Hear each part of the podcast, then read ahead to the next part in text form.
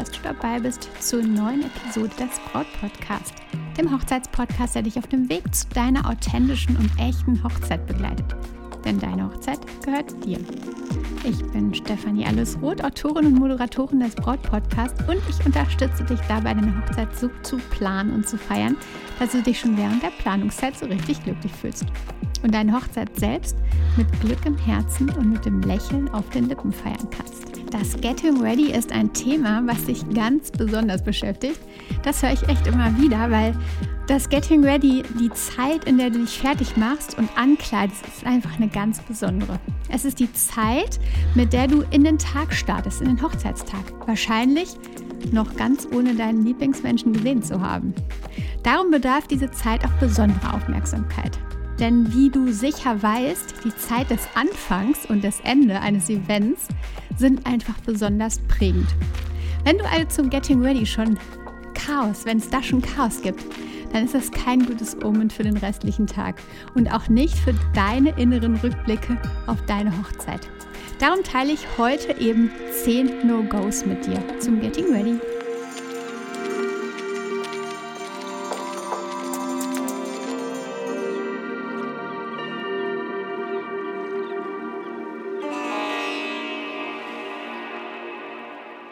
Bevor ich in die heutige Folge und das Getting Ready starte, mag ich noch etwas mit dir teilen.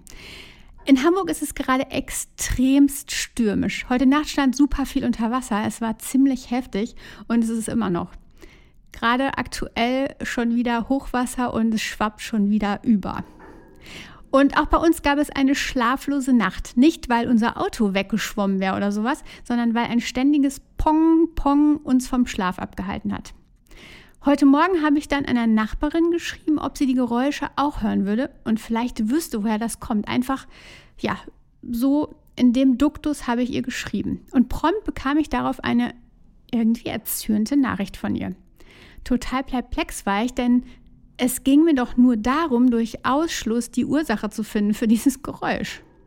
Ob es auf dem Dach ist oder irgendwie von einem der Balkone kommt, wie auch immer. Leider hat sich die Nachbarin plötzlich und persönlich total angegriffen gefühlt. Warum auch immer, keine Ahnung. Und auch meine liebevolle Antwort, dass es mir unsagbar leid täte, falls es als Beschuldigung bei ihr angekommen war, bekam einfach wieder eine, ja, vielleicht eher nachtragende Antwort. Warum erzähle ich dir das? Weil ich mir selbst gerade klar machen müsste, dass es vermutlich nichts mit mir zu tun hat, ihre Reaktion. Ich habe mich erst gefragt, was habe ich falsch gemacht? Warum reagiert die Nachbarin nun so? Doch was hilft es, wenn ich nachtragend bin? Was hilft es, wenn wir nachtragend sind?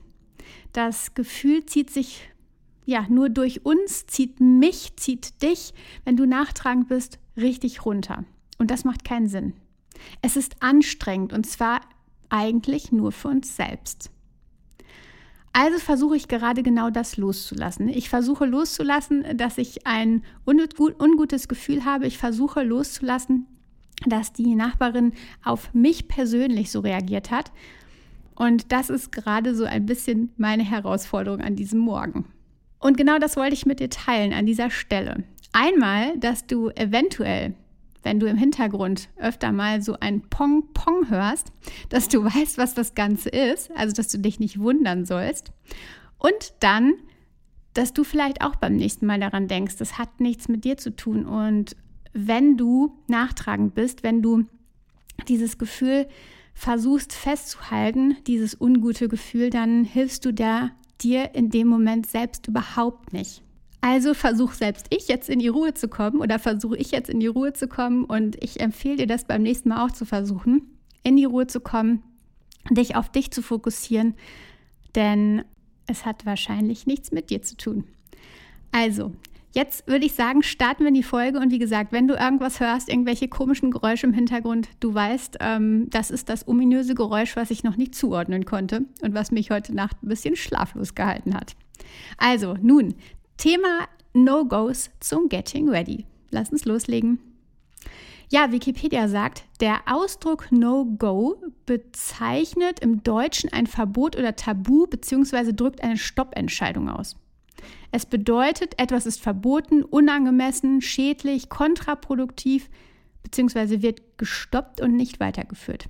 Der Krux ist aber doch, dass jeder etwas anderes als No-Go sieht.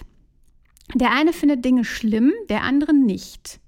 Genau darum teile ich heute zwei Dinge mit dir, die vielleicht ein No-Go für dich sein mögen, es aber nicht sein müssen. Ich hatte mal eine Schulfreundin, die mochte Stress so sehr, dass sie sich ähm, den immer künstlich erzeugt hat. Und dann hat es sich für sie immer richtig gut angefühlt.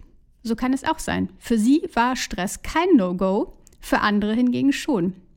Darum sieh das hier heute als Idee. Hör es dir an und finde genau deinen Weg für dich. Lass uns direkt mit No-Go Nummer 1 starten. Zu wenig oder zu viel Zeit für das Getting Ready einzuplanen. Es gibt zwei mögliche Szenarien. Entweder du bist mit allem fertig, Styling, Ankleiden und es dauert noch zwei Stunden bis zur Trauung. Warten ist genauso schlimm wie Stress. Menschen warten einfach nicht gern. Wir warten einfach nicht gerne. Das liegt daran, dass wir der Situation irgendwie in dem Moment ausgeliefert sind. Wir können ja nichts machen. Wir können nur abwarten. Es geht ja darum, dass es erst laut Programm in zwei Stunden weitergeht. Und genau dieses Warten bringt uns wieder zum Stress, zum Innerlichen. Mit, mit zu viel Puffer gewinnen wir also nichts. Darum geht es. Darum, dass du den Zeitraum des Getting Ready möglichst gut planst.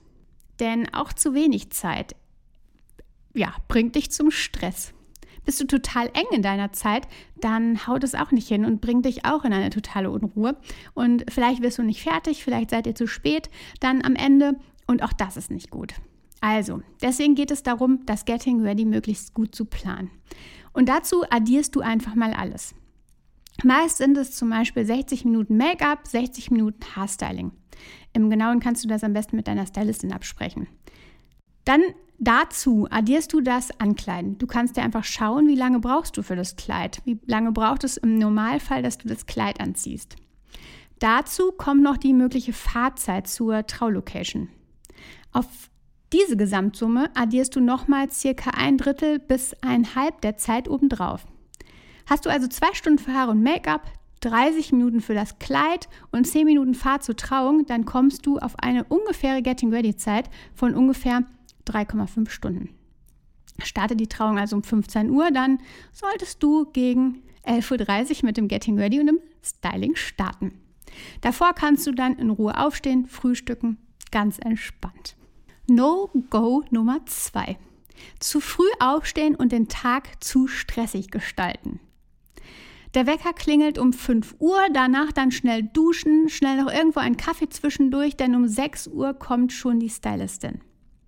Da frage ich dich, wie willst du diesen Tag überstehen? Diese ganze Aufregung, die Zeit auf den Beinen, unglaublich viel Zeit auf den Beinen, wahrscheinlich eine Feier bis spät in die Nacht. Wie willst du das überstehen, wenn du schon so früh aufstehst? Versuch dein Aufstehen daher möglichst im normalen Bereich zu halten oder sogar auszuschlafen. Ich weiß, manchmal geht das nicht, weil die standesamtliche Trauung zum Beispiel sehr früh angesetzt ist oder weil die Stylistin später keine Zeit mehr hat. Doch wie gesagt, versuche es unbedingt nach hinten zu schieben, das Aufstehen. Zur Not mit einer anderen Visagistin, mit einem späteren Termin beim Standesamt, wie auch immer, sei da mal oder schau dir das mal genauer an und finde da vielleicht einen anderen Weg. Kennst du nämlich die Snickers-Werbung? Du bist nicht du, wenn du hungrig bist. So ähnlich wird es dann sein, wenn du völlig übermüdet und durch bist, weil dein Tag schon um 5 Uhr morgens gestartet ist.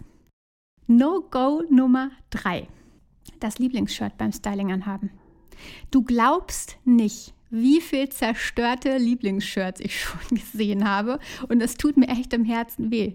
Der erschrockene Blick, wenn die Stylistin die Braut ansieht und meint, ach, ich dachte, das wäre ein altes Shirt. Das bekommen wir definitiv nicht mehr über den Kopf. Das müssen wir wohl zerschneiden. Die erschrockenen Blicke, ja, nicht so cool. Deshalb sind geknöpfte Blusen, gebundene Morgenmäntel, sowas in der Art einfach am besten. Darunter vielleicht noch ein weißes Spaghetti-Top und kein BH. Aufgrund der Druckstellen, die so entstehen und deinen Rückenausschnitt echt hm, ein bisschen zerstören könnten. Also an der Stelle achte darauf, dass du nicht dein Lieblingsshirt trägst, wenn du zum Styling gehst oder wenn das Styling beginnt, wenn äh, dein, dein Haar und dein Make-up gemacht wird.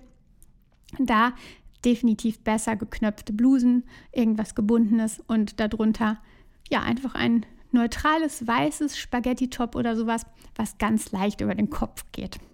So schützt du dann einfach dein Lieblingsshirt vor dem Zerschneiden, denn ich bin sicher, das willst du nicht. No-Go Nummer 4. Das Hochzeitsoutfit nicht atmen zu lassen. Stoffe schwitzen ungern. Sie mögen es nicht, wenn sie eingesperrt sind. Sie mögen es nicht, wenn sie in irgendwie einer Tasche sind, wenn sie in einem Beutel sind, ähm, auch nicht, wenn sie in diesen Überziehern von den Kleidern sind. Denn auch da ist oftmals ähm, ja, Kunststoff mit bei, beziehungsweise häufig sind die Kleider dann nochmal in einer Kunststofffolie in einem Beutel verstaut.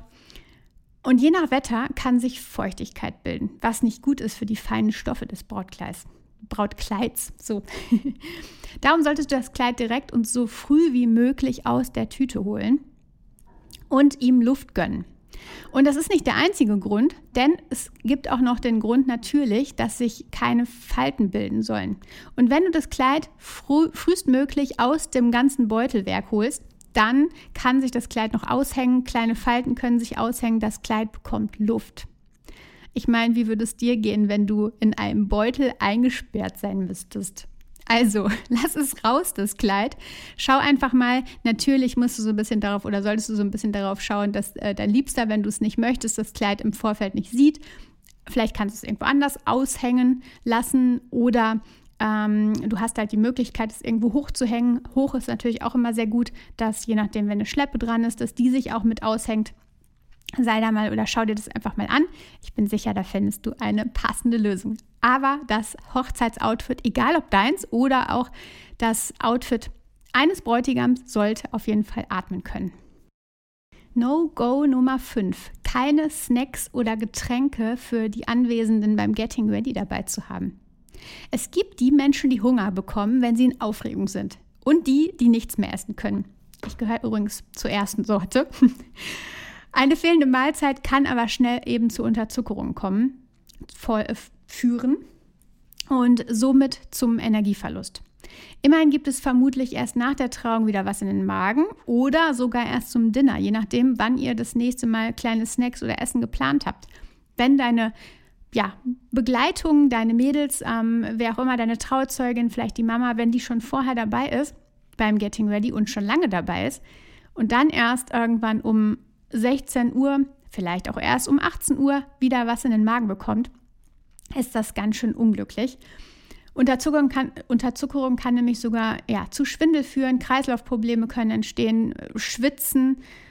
Ja, was das bedeutet, kannst du dir vorstellen. Möchte keiner, möchte weder jemand, der dich begleitet, noch du selber, denn auch du solltest definitiv Kleinigkeiten essen. Wenn du nicht so viel essen kannst, dann ein bisschen wenigstens.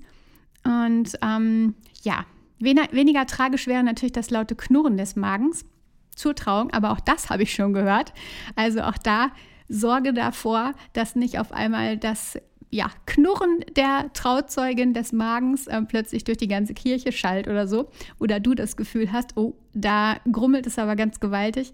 Mein Bauch hat Hunger oder ich habe Hunger. So oder so sollten Snacks und eben auch Getränke, vor allem Wasser, vielleicht mit Zitrone, definitiv bereitstehen und auch angeboten werden. Denn auch manchmal ist da ja, ja so, dass die ja, Begleitung, dann auch dein Wedding-Team, dass die nicht genau wissen, okay, dürfen wir uns daran bedienen. Auch da, ja, gib ihnen die Möglichkeit, auch sie haben vielleicht einen langen Tag vor sich, vielleicht ein paar Snacks zu sich zu nehmen, Getränk und was auch immer.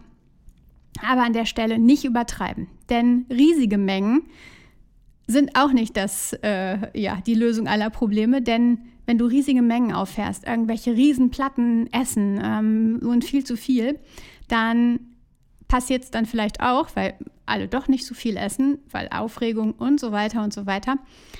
Und dann werden die unnötigen, überflüssigen Lebensmittel weggeworfen. Und das muss definitiv nicht sein. Also vielleicht plan es einfach so, dass du nachlegen kannst oder dass jemand für dich nachlegen kann, aber dass ein paar Snacks da sind, dass ein bisschen was zu essen da ist und dass unbedingt auf jeden Fall Getränke und vor allem Wasser da ist. Denn das hilft dir, hilft euch über diesen Tag. fünf No-Gos habe ich jetzt schon mit dir geteilt und ich habe mich entschlossen, diese zehn No-Gos, die ich mit dir teilen wollte, einfach mal in zwei Episoden zu bringen. Einfach deshalb, damit du dich jetzt erstmal auf diese fünf konzentrieren kannst und in der nächsten Woche dann weitere fünf für dich oder ich mit dir teile. Zum Beispiel geht es da noch um das Smartphone, es geht um das Make-up und um Totenstille. Also bleib da auf jeden Fall nächste Woche wieder am Ball. Hau dir definitiv direkt ein Abo hier rein, sodass du die nächste Folge, die fünf weiteren No-Gos eben nicht verpasst. Und ähm, was du auch nicht verpassen solltest, an der Stelle mag ich noch mit dir teilen, dass du einmal auf meine Webseite hüpfen kannst und zwar auf stephanieroth.de.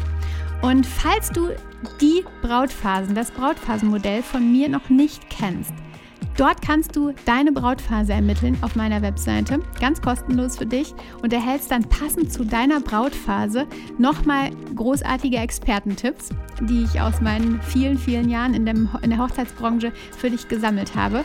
Und gebe dir dann nochmal viel, viel Input mit stephanieroth.de und da findest du mit ein paar Fragen heraus, in welcher Brautphase du dich befindest und kannst dann entsprechend passende Informationen von mir halten, wie es in deine nächsten Schritte geht, wie es weitergeht und schau da auf jeden Fall rein. So, und jetzt würde ich sagen, verabschiede ich mich bei dir und